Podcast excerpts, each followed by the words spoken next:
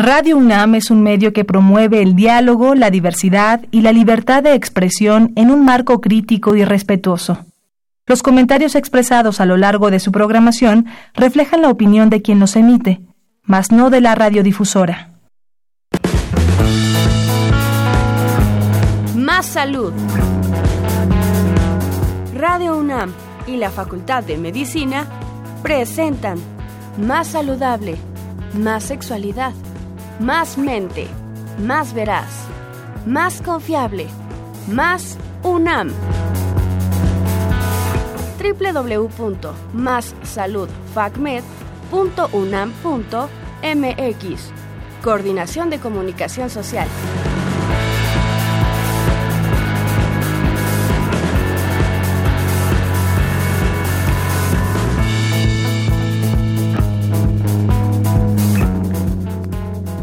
Bienvenidos a su programa favorito Más Salud.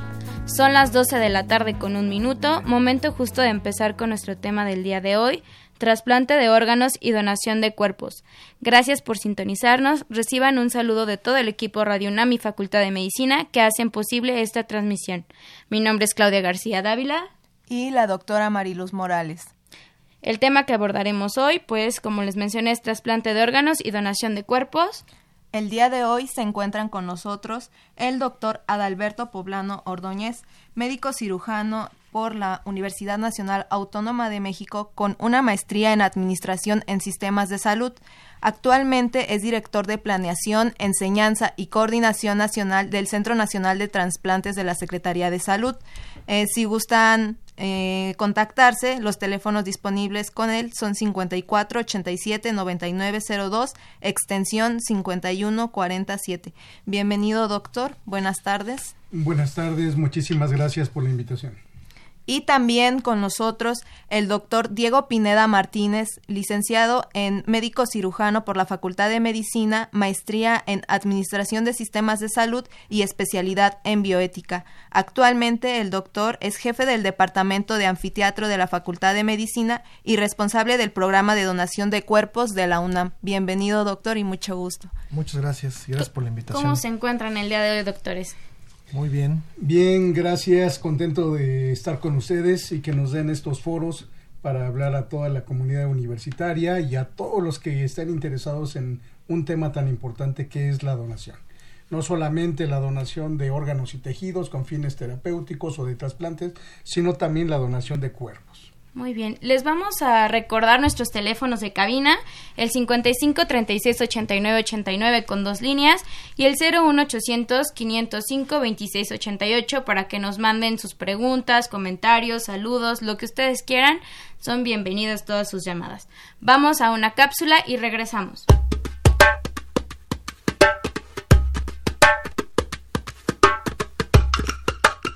27 de febrero, Día Mundial del Trasplante de Órganos. El 27 de febrero se celebra el Día Mundial del Trasplante de Órganos, el cual fue adoptado gracias a la iniciativa de la Organización Nacional de Trasplantes de España. El trasplante de órganos es el procedimiento que involucra implantar un órgano de una persona en otra a través de complejas cirugías, esto con el fin de lograr mantener la función del mismo en el paciente que recibe el trasplante. Por lo general los órganos que suelen ser trasplantados son los que resultan indispensables para conservar el equilibrio del organismo en el ser humano. Entre ellos se encuentra el riñón, corazón, pulmón, hígado y páncreas. También se realiza trasplantes de tejido como médula ósea, hueso, válvulas cardíacas, córneas y piel. Los trasplantes más comunes son los de riñón, hígado y médula ósea. Los trasplantes de tejido como los provenientes de tejido de hueso, tendón y otras estructuras tales como córneas, piel, válvulas cardíacas, arterias y venas se empezaron a realizar decenas de años antes que la de los órganos sólidos, siendo por consiguiente los precursores de los trasplantes. Bueno, pues vamos a dar inicio con nuestro tema del día de hoy y vamos a comenzar con la pregunta de ¿qué es un trasplante de órganos y de tejidos? Con mucho gusto.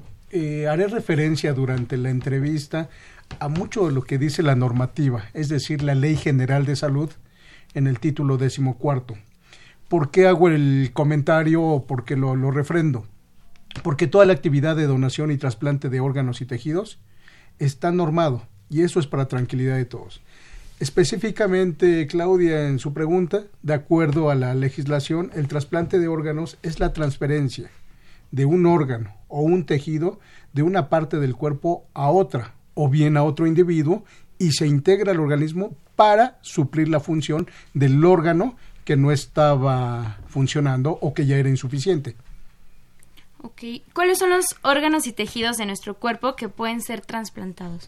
Gracias por la pregunta. Es corazón, pulmones, páncreas, intestino, riñones, eh, todavía no se hace en México, pero útero, tejidos como córneas, piel y tejido esquelético. Estamos hablando de hueso.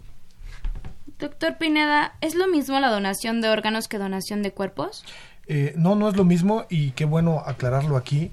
Eh, aunque tenemos la misma filosofía y estamos los dos programas en pro de la donación, el programa donación de cuerpos es algo nuevo en México. Tenemos eh, cerca de dos años y, fracción que, lanzamos el programa y, todo el mundo identifica muy bien el, trasplante, perdón, el programa donación de órganos. Entonces, son programas diferentes que buscamos el mismo fin.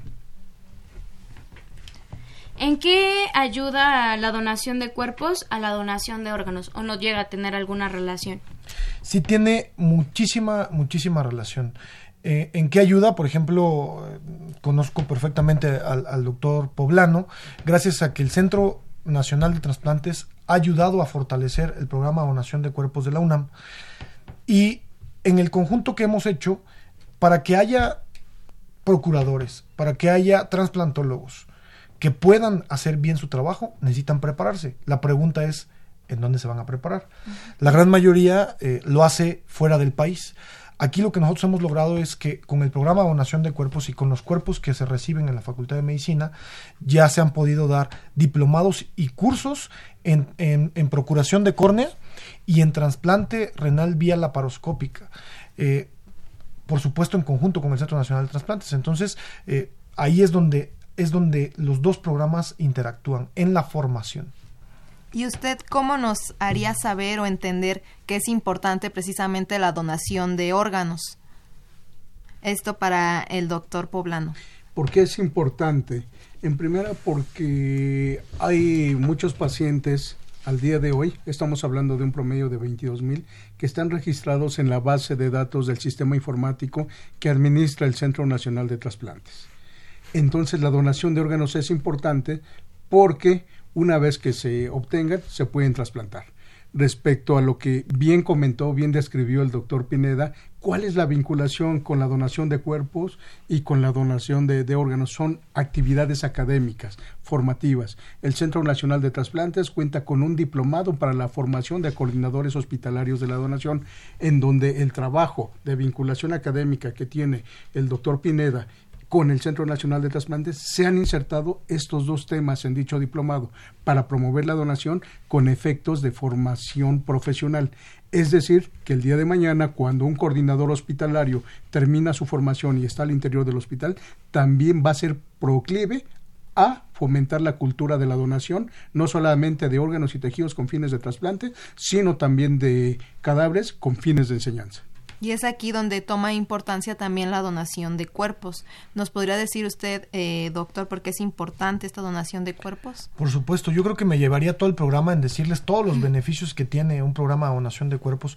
Como bien lo mencioné hace ratito, si me enfoco solo a donación de órganos, pues bueno, ya ahí hay, hay una relevancia y una importancia, ¿no? En formar gente en el tema de trasplantes y procuración.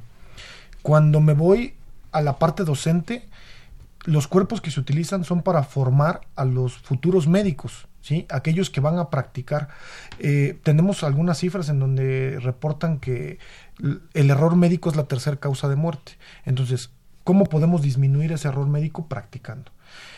No solo beneficia en la docencia a, los alumnos de licenciatura, sino también a los alumnos eh, que, que, ya están cursando un posgrado, que ya salieron y, aquellos eh, graduados y aquellos posgraduados.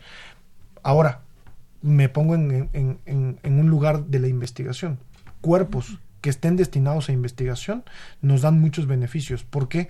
Porque necesitamos hablar de, de características propias de población mexicana, porque necesitamos saber variantes anatómicas solo de población mexicana, porque necesitamos hacer diseño de dispositivos biomédicos para población mexicana. Incluso si yo ahora quiero relacionar el trasplante eh, de órganos, quizá el trasplante tenga un procedimiento quirúrgico y ese procedimiento quirúrgico se pueda mejorar en un cuerpo de un programa de donación de, cuerpos. ¿Y quiénes pueden ser donadores de órganos y cuáles son los criterios que se establecen para poder serlo, doctor Poblano? Ser donador de órganos, todos podemos serlo. Lo más importante es que al interior de un hospital, cuando ocurre un deceso, en este caso un fallecimiento, este hospital debe tener una licencia específica para llevar a cabo el proceso. Se llama licencia de donación o de procuración de órganos. ¿Qué es lo que ocurre? Que al interior del hospital hay un comité interno de trasplantes donde se concentran los médicos especialistas o expertos para evaluar a cada una de las personas. De tal manera que si hay alguien dentro del auditorio, dentro de esta mesa, que quiera registrarse como, donador, lo puede hacer voluntariamente la parte importante es comunicarlo, comunicárselo a la familia para que en el momento de deceso ellos apoyen la decisión nuestra, de tal manera que al interior de ese hospital del que ya he hablado, se lleve a cabo el proceso de donación, se evalúe médicamente y se decida si es apto a la donación o no, pero no hay un, un límite.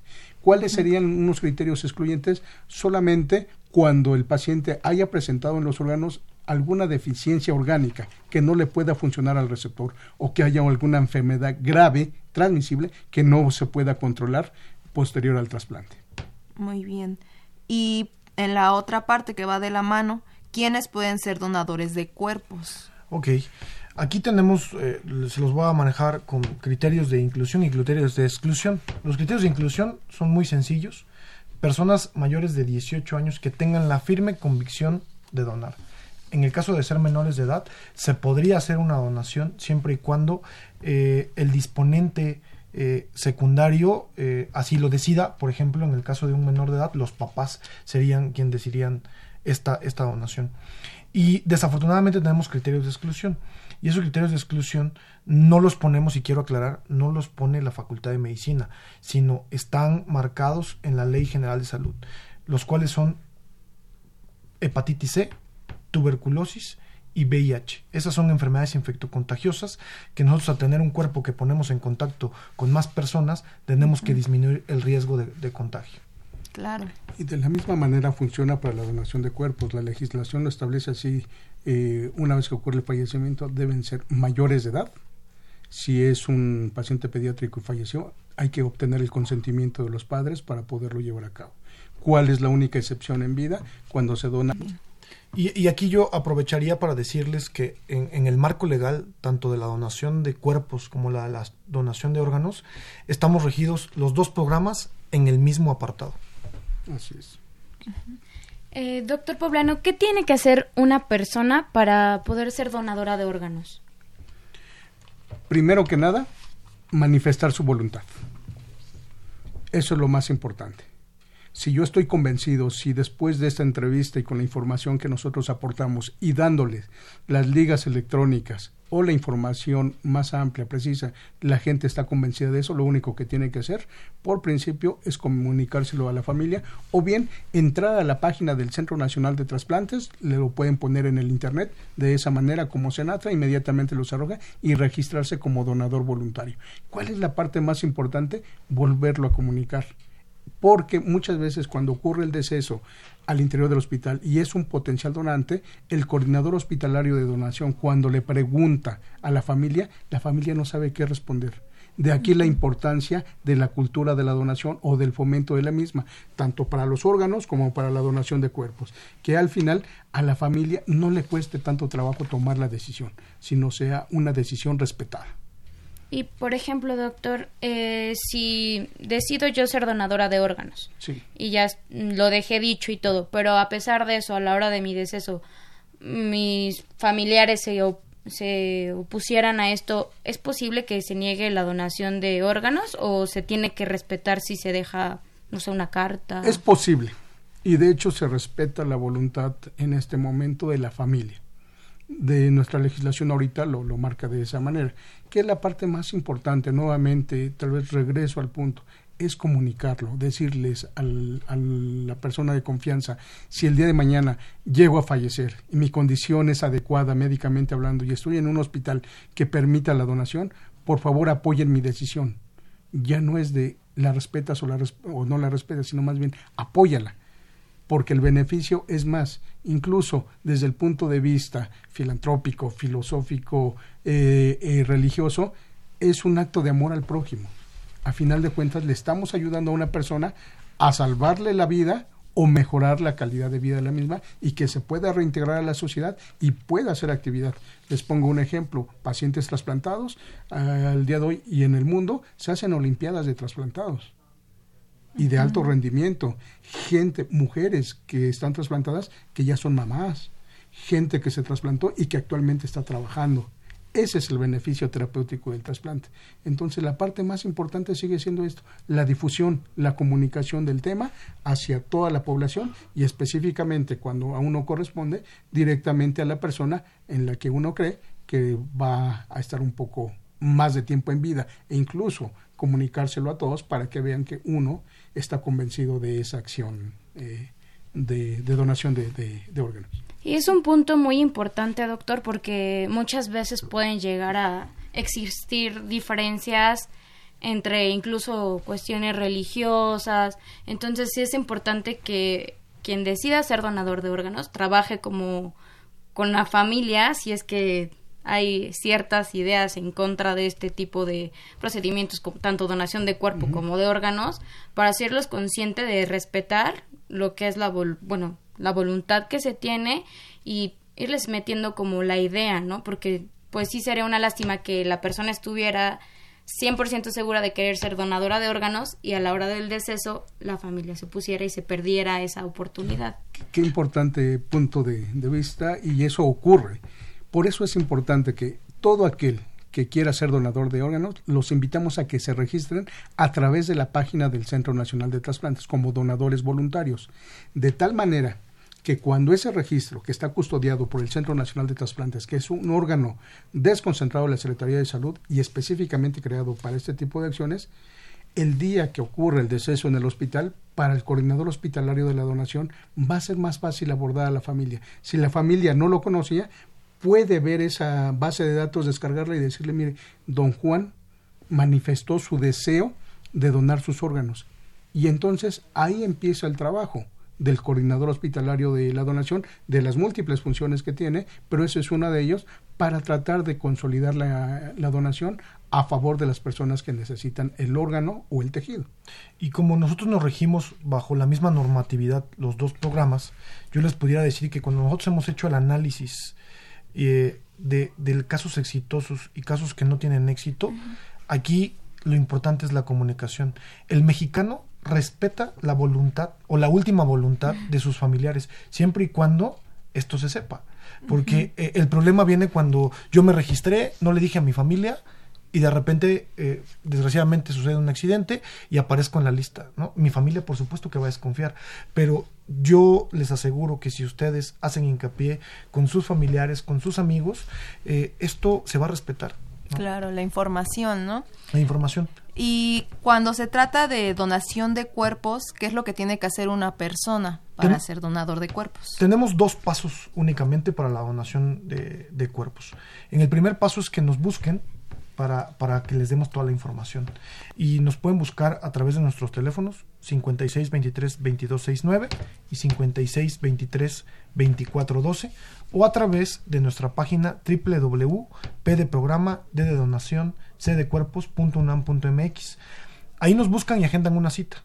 En el segundo paso, que es cuando, cuando generan la cita, en esa cita pueden venir con sus dos testigos y después de recibir toda la información, en ese momento pueden firmar los documentos que los avalan eh, como, como donadores oficiales o pueden llevarse los documentos, discutirlo con la familia y no regresar o regresar el día que, que, se quiera. Y otra pregunta, ¿Es lo mismo donación de un cadáver cadavérica que donación de cuerpos? E, esa creo que te la puede responder muy bien claro. el doctor. Donación cadavérica, la normativa se especifica de la siguiente manera. Donación cadavérica es aquella o muere aquella persona que murió por muerte encefálica. La ley es muy clara. ¿Cuándo se declara el fallecimiento de una persona? Cuando hace muerte cerebral o cuando hace un paro cardíaco irreversible. Esa es la, la, muerte. De ahí se deriva la donación. La donación cadavérica, que si las condiciones son adecuadas, que el, que el fallecido tenga muerte encefálica, que los órganos y los tejidos se mantengan en una unidad de cuidados intensivos para el mantenimiento de los mismos y se puedan extraer los cuerpos para el trasplante.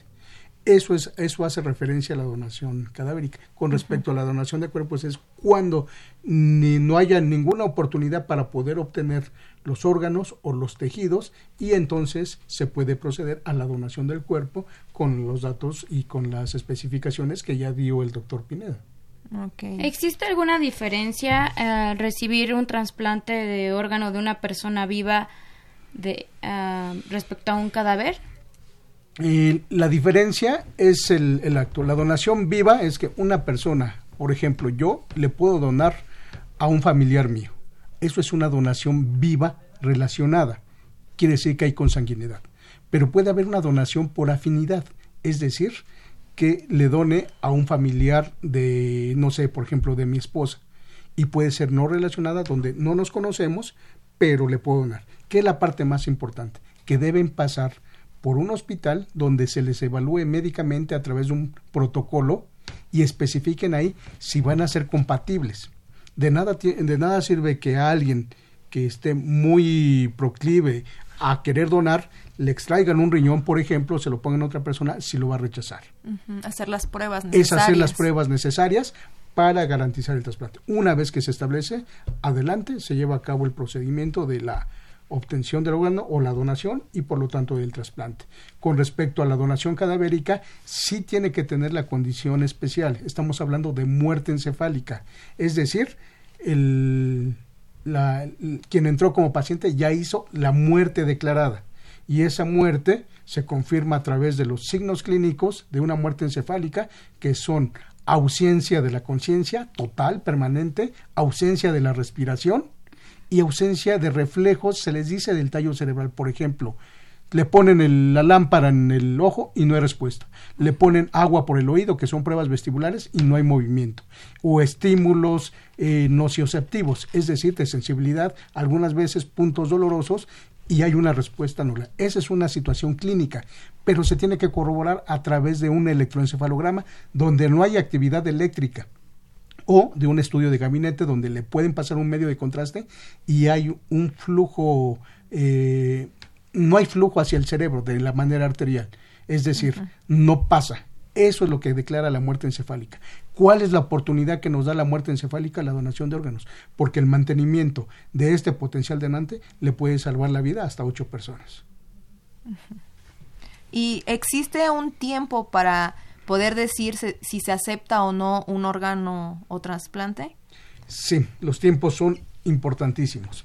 Una vez que se, se diagnostica, se corrobora la muerte encefálica, los tiempos son formidables. Por ejemplo, para la extracción del corazón, desde que se extrae hasta que se trasplanta, son más o menos de 4 a 6 horas. Si es el hígado, hasta 8 horas. Si son riñones, tal vez un poco, un poco más, estamos hablando todavía de 24, 72 horas, pero en medios especiales de perfusión.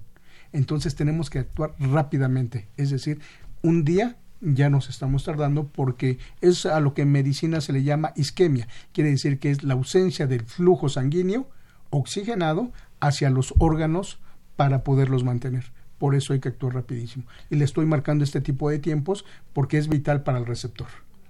Aquí quisiera yo hacer una aclaración importante. Eh, una persona puede pertenecer a los dos programas, puede pertenecer a la donación de órganos y a la donación de cuerpos.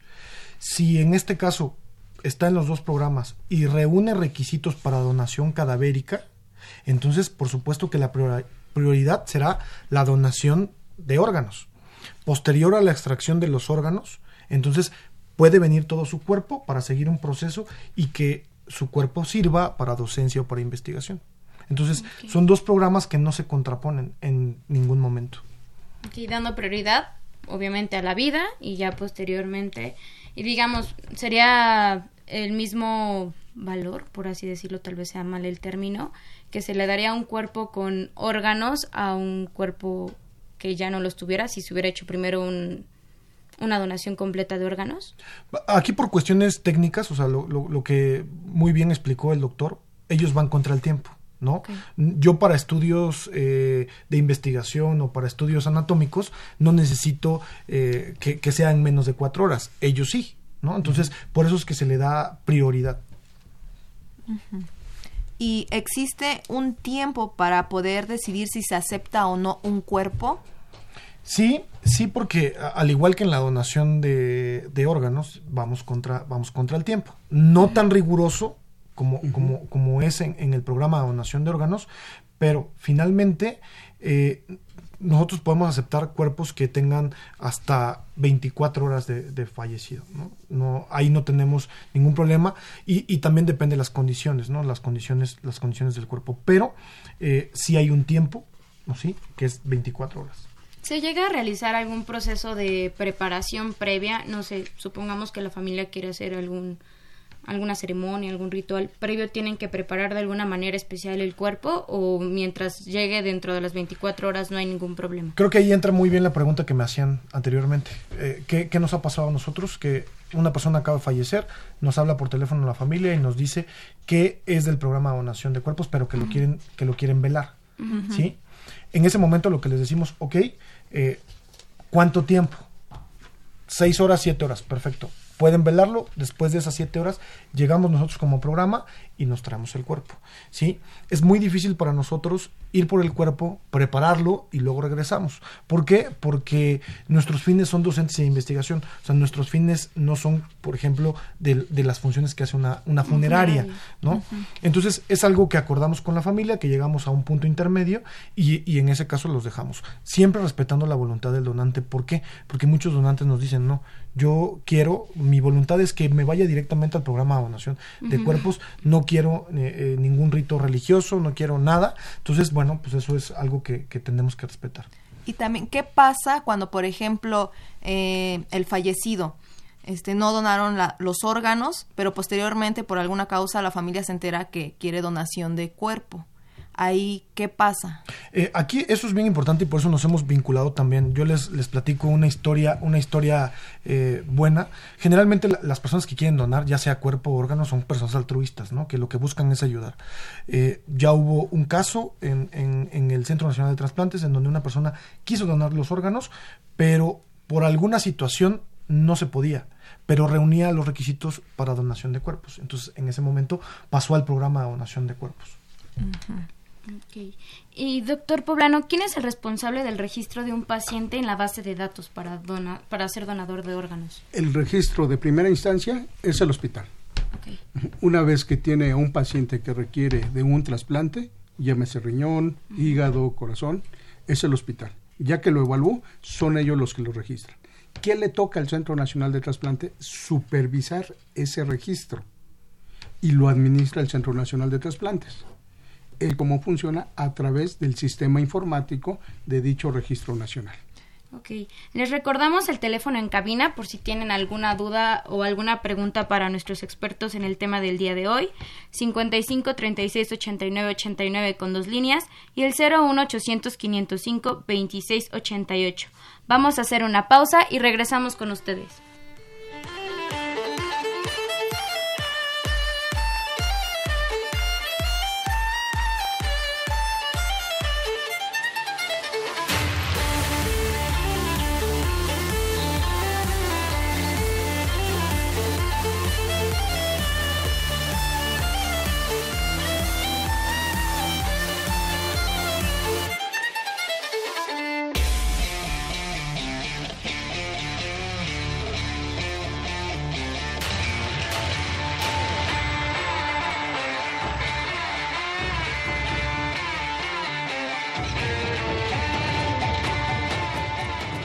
Seguimos con nuestro tema trasplante de órganos y donación de cuerpos.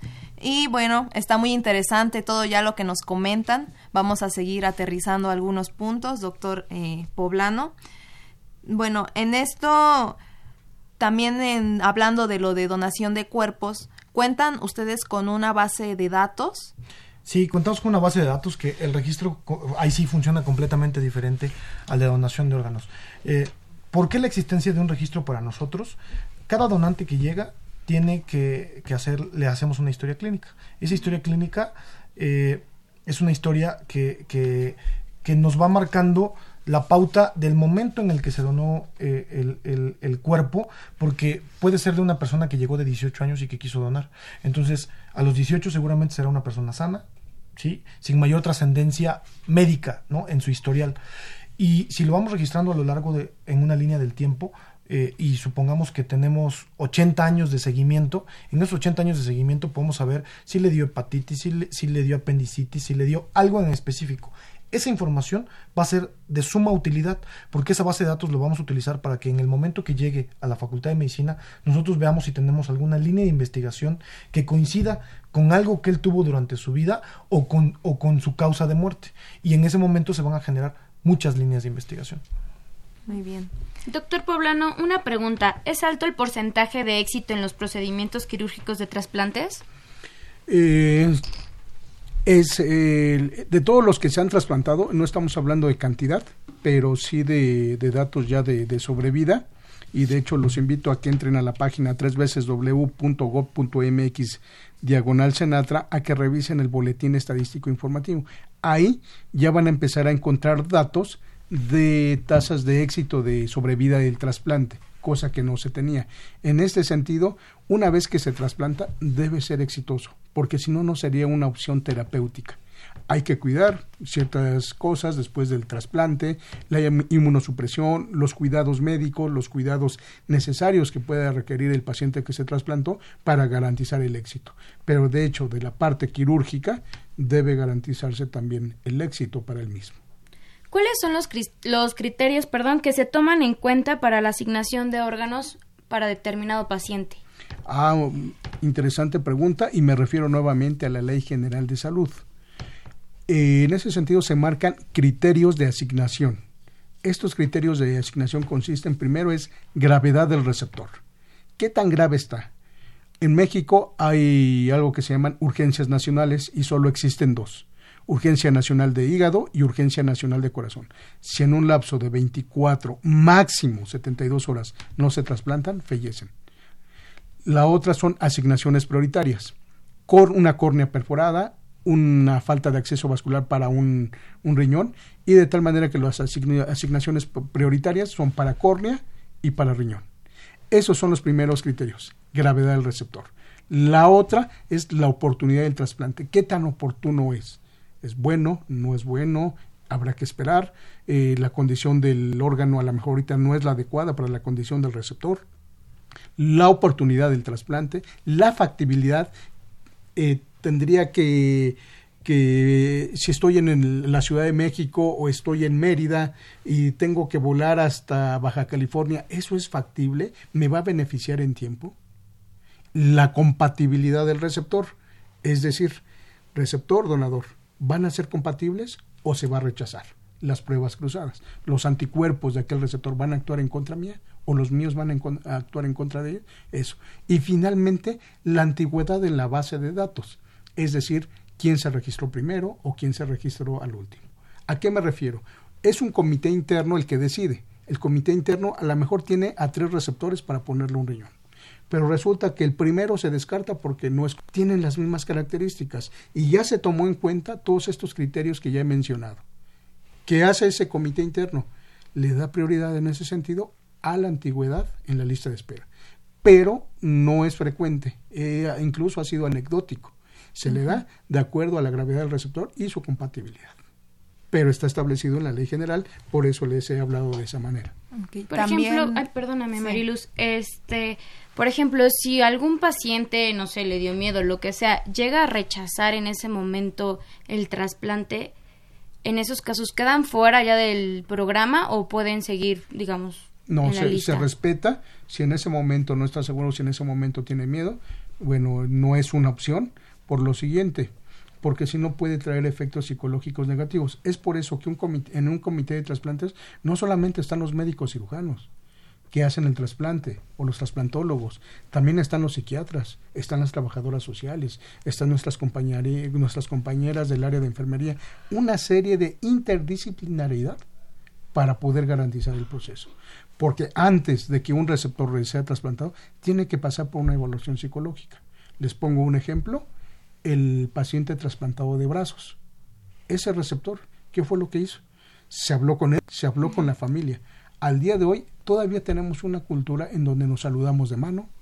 En algunos pueblos, por ejemplo yo soy de Xochimilco, todavía se saluda de mano y se le da el, el beso en la mano a las personas mayores. Se ha roto ya ese paradigma de que se acepte y es importante el trabajo del área psicológica y del área, el del área psiquiátrica, si es necesario, para poder llevar a cabo ese tipo de procesos y evitar que pasen este tipo de, situaciones. Tenemos una lista grande en la base de datos para poder decir en este momento no.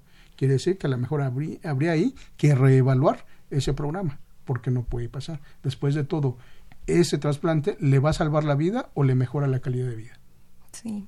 Y mire, justamente viendo la televisión en estos días, un programa muy conocido que todos hemos visto, una familia de puros hermanos, eh, papá y mamá, este, que trabajan, bueno, mamá trabaja en una tienda departamental. Justo en esta semana se referían a este tema, donde la mamá eh, donaba un riñón a su hermana, pero no le avisó en ningún momento y lo hizo con el fin de que pues ella aceptara, porque la hermana no quería aceptar el riñón viniendo de su hermana. Entonces, pues aquí hacer ese énfasis, ¿no? Que eso precisamente pues solo es como cosas chuscas que sacan en la tele, pero que hay todo un proceso debido para hacer este trasplante que nos dice usted.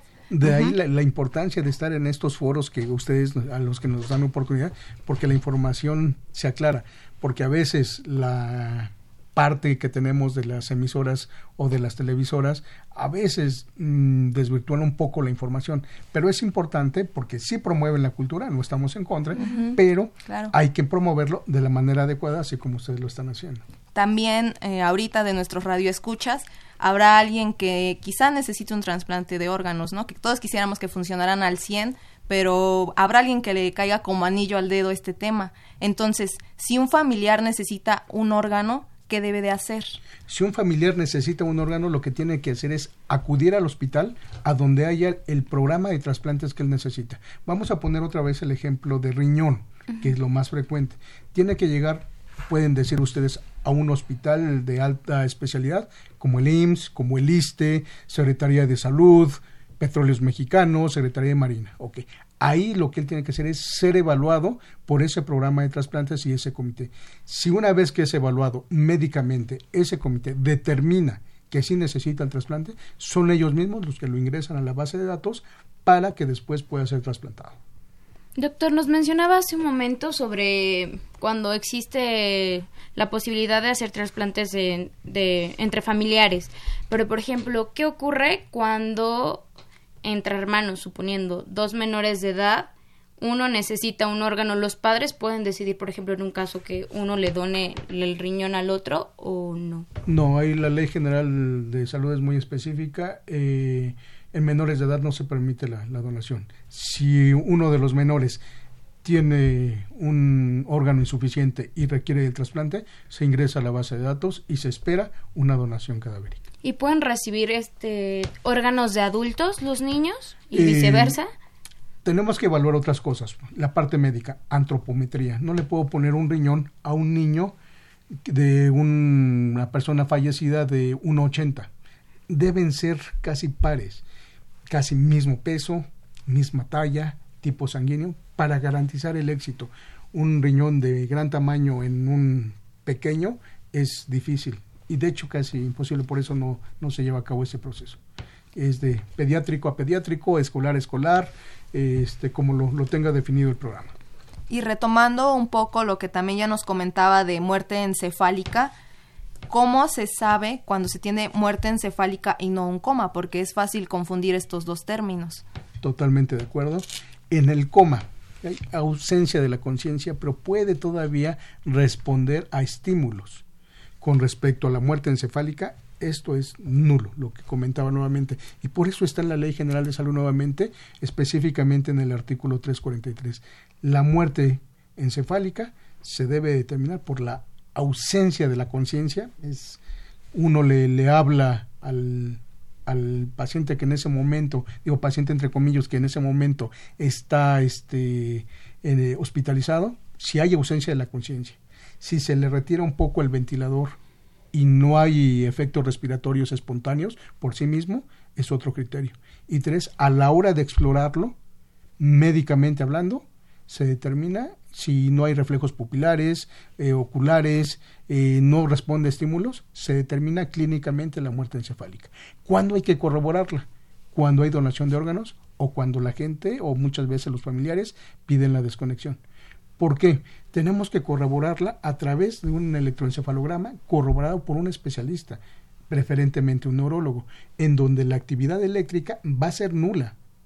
Y después una angiotomografía que va a demostrar la ausencia del flujo permanente arterial al cerebro. Es así como se determina para que pueda proceder.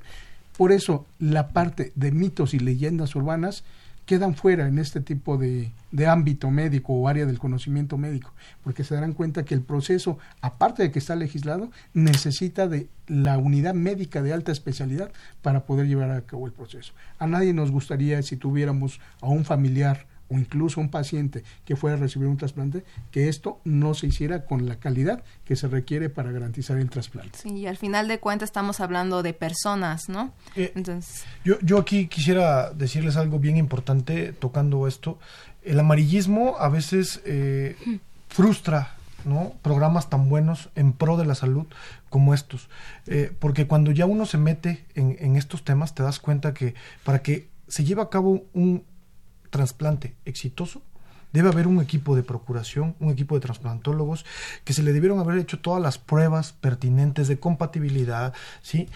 Y cuando uno ve eso, entonces ya no puede creer eh, esas noticias en donde eh, secuestraron y encontraron tres riñones y, y, tú te pones a pensar, ¿y dónde estuvo el hospital de alta especialidad? O sea, no un hospital cualquiera, un hospital de alta especialidad, ¿dónde estuvieron esos médicos trasplantólogos, ¿sí? esos procuradores? Entonces hay todo un equipo y, y gracias a ustedes con esta labor de difusión en donde podemos quitar el amarillismo que tanto perjudica a la donación.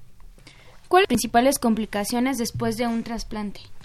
Una infección, un rechazo inmediato, una trombosis de alguna arteria que pueda rechazar inmediatamente un trasplante. Cosas de, de, de ese estilo son las acciones. Esas son inmediatas. Después de posteriores o mediatas pueden venir las infecciones e incluso los rechazos que todo dependerá del grupo de médico y también del paciente, del receptor, del cuidado de cada uno de, de ellos. Entonces, ¿estos pacientes necesitan un tratamiento médico específico después de este procedimiento? Sí. Inmunosupresores. Recibieron un órgano que no es de él. El cuerpo va a reaccionar. Hay que darle inmunosupresión. Si hay inmunosupresión, es decir, los medicamentos que bajan la defensa para que no rechacen el órgano de un desconocido, se quedan expuestos a, a enfermedades. ¿Nos puede hablar un poco más de qué son estos inmunosupresores? Claro que sí, son medicamentos que actúan en el sistema inmunológico de defensa, es decir, no lo, no lo inhibe, disminuye su actividad con la finalidad de aceptar el órgano que le están trasplantando, llámese hígado, corazón, páncreas, riñón. Esa es la parte importante, mantener estable. Ya después de que empiezan a tener un proceso de tolerancia, estos se pueden ir modificando. Pero ya es decisión del especialista y del cirujano. Entonces, ¿son necesarios para toda la vida? Sí, sí, sí son, son necesarios. Por eso aquí reconocemos mucho la labor de la seguridad pública. Me refiero a la parte de los servicios de salud públicos, a las de seguridad social, quienes les brindan a ellos todos los inmunosupresores y me refiero a los receptores que recibieron el trasplante. El IMSS es una unidad muy grande, una institución muy grande, atiende casi al 70% de la población y ellos absorben tanto el costo de la donación del trasplante e incluso dotan de inmunosupresores a los pacientes que, que recibieron el trasplante o que les hicieron el trasplante. Doctor Pineda, ¿le cuesta dinero a la familia la donación del cuerpo? No, no, no le cuesta nada. Eh, y, y, este, qué bueno que lo preguntan porque incluso un beneficio que tiene el programa de donación de cuerpos y lo que y lo que hace la universidad como un aporte a esas personas que decidieron donar su cuerpo a la ciencia es una no les va a costar dos si decidieron todo a partir de que las ambulancias van por el cuerpo o sea va una ambulancia de la universidad se trae el cuerpo, todos los trámites que se hacen ante registro civil y ante secretaría no, no, no tienen ningún costo. Y si una persona decidiera donar su cuerpo por ponerles un ejemplo, tres años y luego las cenizas se le entreguen a la familia, la incineración la absorbe la Facultad de Medicina de la UNAM y se le entregan las cenizas a los familiares. Y por ejemplo, la entrega del cuerpo, entonces, eh, ¿quién la decide? O sea, ustedes a la hora de decir, bueno, ya ocupamos el cuerpo, o la familia es la que puede decidir cuánto tiempo va a estar el cuerpo? No, el propio donante, o sea, aquí una, una labor importante es respetar la voluntad en vida. Entonces, en vida, la persona que llegó a firmar los documentos nos puede expresar si quiere que su cuerpo se quede de manera permanente en la facultad, y ese es un tipo de donación, o si quiere que se quede por 3, por 4, por 5, por 10 años, lo que él decida, eso se queda escrito. También se queda escrito si quiere que su cuerpo se use solo en docencia, o solo en investigación o en ambos, ¿no? Eh, y, y, ya nosotros nos encargamos de respetar la voluntad. Entonces, directamente, una vez que se produce el fallecimiento, dentro del tiempo que usted nos mencionaba, doctor Pineda, eh, ¿a dónde llevan los cuerpos? El cuerpo va a la Facultad de Medicina, ¿no? Y, y, de acuerdo, y lo primero que se hace es ver el documento de donación, qué fue lo que expresó, y si nos dijo que solo se iba a utilizar en, en docencia, entonces vemos para qué nos va a ser útil de todo lo que tenemos nosotros el apartado de docencia, porque en docencia incluye para nosotros alumnos de pregrado y alumnos de posgrado y educación médica continua. Entonces vemos si, si queda específicamente para eso o si nos dijo que era para, para investigación, ver si algún proyecto tiene que ver con la patología o con la causa de muerte y entonces en ese, en ese momento hacemos la conjunción. Llegado el momento de si alguien, por ejemplo, decidió donar su cuerpo por dos años, ya, ya transcurrieron los dos años, en ese momento nos comunicamos con la familia para hacer la entrega de las cenizas.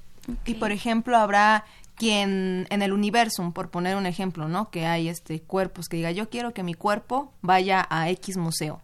O sea, en ese caso, también, pasa? También, Se, queda, se queda expresado. aquí lo que nosotros buscamos es respetar la voluntad de las personas. Si ellos nos dicen que quieren que sea con fines museográficos, buscaremos la mejor manera de que sea con fines museográficos. Habrá quien nos diga lo contrario. Por favor, mi cuerpo en ningún momento lo expongan, ¿sí? O también habrá quien diga, yo no quiero que mi cuerpo sea utilizado para que un estudiante practique con él. También eso es válido y se respeta. Hay justo gente que nos dice todo lo contrario. No, pues yo quiero justo que practiquen con mi cuerpo.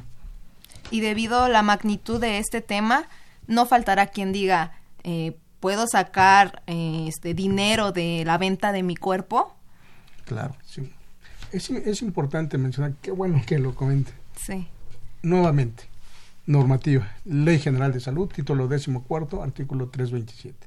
Todo proceso de donación, específicamente ahorita órganos tejidos, es altruista, sin ánimo de lucro y con datos de confidencialidad. Es decir, no pueden saber porque si alguna persona sabe quién donó y quién recibió, puede haber un conflicto de interés. Por eso la ley en ese, en ese momento es muy categórica, es decir, es absolutamente confidencial y altruista, sin ánimo de lucro, es decir, que no se recibe nada a cambio. Y, para nosotros aplica exactamente lo mismo. Exactamente. únicamente con fines altruistas, alguien que decidió hacerlo con fines altruistas. Y doctor Poblano, por ejemplo, cuando hay un trasplante, de alguna parte del cuerpo, riñón, supongamos otra vez, ¿no? Y pues quizá la persona que recibió ese trasplante diga, es que yo estoy agradecido de quien me donó precisamente ese riñón porque me permite una mayor calidad de vida y bueno, quiero contactarme con la familia. ¿Eso está permitido? No, lo que se hace ahí es que quien recibió el trasplante hace una carta de agradecimiento, se lo entrega al programa que lo trasplantó y son ellos los que se encargan de manera interna de hacerle llegar esta carta de agradecimiento a la familia donadora. Pero no pueden conocerse precisamente porque la, finalidad de la confidencialidad. Doctor Pineda, perdón, una pregunta. ¿Los cuerpos donados serán exclusivos de la Facultad de Medicina o se piensa a lo mejor hacer cierto, no sé, uso con otras instituciones de salud, otras universidades? Qué, bueno, qué bueno que, tocan, que tocan el tema, porque resulta que en México tenemos una problemática por falta de cuerpos con fines docentes y de investigación. O sea, pocas instituciones en el país pueden trabajar con cuerpos, o sea, que, tengan una facultad de medicina y que puedan trabajar con cuerpos con estos fines. Muy pocas las hacen. Yo les puedo decir que según eh, el Consejo para la Acreditación eh, de Escuelas, que es la, la, COMAEM, este consejo dice que tenemos 157 escuelas en todo el país, tanto públicas como privadas. De esas, solo 37 reciben, perdón, solo 27 trabajan con cuerpos. De esas 27 escuelas, prácticamente a 20 la Facultad de Medicina les proporciona para que cumplan con esas prácticas curriculares. Si yo sacara de la escena a la Facultad de Medicina de la UNAM, resulta que la formación de todos los médicos de todo el país solo es para siete escuelas. ¿No? Entonces es bien importante que estos cuerpos también sirvan no solo para la Facultad de Medicina, sino para otras instituciones que así lo requieran, ¿sí? Y, bueno, también esto lo puede dejar expresado, ¿no? O sea, hay gente que nos habla, por ejemplo, de Guadalajara y, nos dice, yo quiero donar mi cuerpo a, a, la universidad, pero ojalá puedan hacer algún convenio para que este cuerpo regrese a la Universidad de Guadalajara y la Universidad de Guadalajara sea quien lo regrese. Es por eso que nosotros también hemos estado en contacto con muchas universidades del país porque no queremos que nuestro programa sea el único en el país, sino que haya otros programas representativos de cada estado de la República para que puedan eh, brindar este, este beneficio.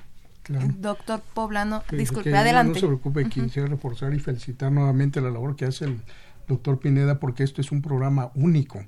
Eh, les comento que en vinculación con el programa que dirige el doctor Pineda se hizo el curso de nefrectomía laparoscópica mano asistida en modelo cadáver. Esto fue exclusivamente para trasplantólogos. Pero las condiciones del cuerpo son tales que simulan como si el cuerpo estuviera vivo. Se trata de tenerlo lo más parecido a la realidad para que cuando lleguen los cirujanos en el momento de extraer un riñón, tengan la habilidad, la competencia, la destreza necesaria para extraerlo quirúrgicamente. De verdad que hacer ese procedimiento de, de la manutención de, del cuerpo, con, tenerlo en las condiciones más adecuadas para que se parezca más a una situación real, es extraordinario. De hecho, de este curso del que les he mencionado, hicimos una búsqueda y por lo menos en Latinoamérica no existe. Creo que seguimos siendo otra vez punta de lanza en este sentido y orgullosamente UNAM. Claro. Y en este sentido, hablando de la educación, también la educación al público en general, que no son personal de salud, para que sepan sobre este tipo de temas. Por ejemplo, un caso personal, eh, yo ahorita tengo 24 años. Cuando yo recién cumplí 18, eh, el seguro por parte de papás te hace hacer de nuevo el trámite. Yo fui y en ese momento una persona administrativa eh, me estaba generando mi tarjeta del seguro y en ese momento me preguntó, ¿vas a ser donadora de órganos? pero pues yo realmente no tenía conciencia de todo el proceso o qué significaba. Entonces, al carecer de esa educación, mi respuesta fue un no.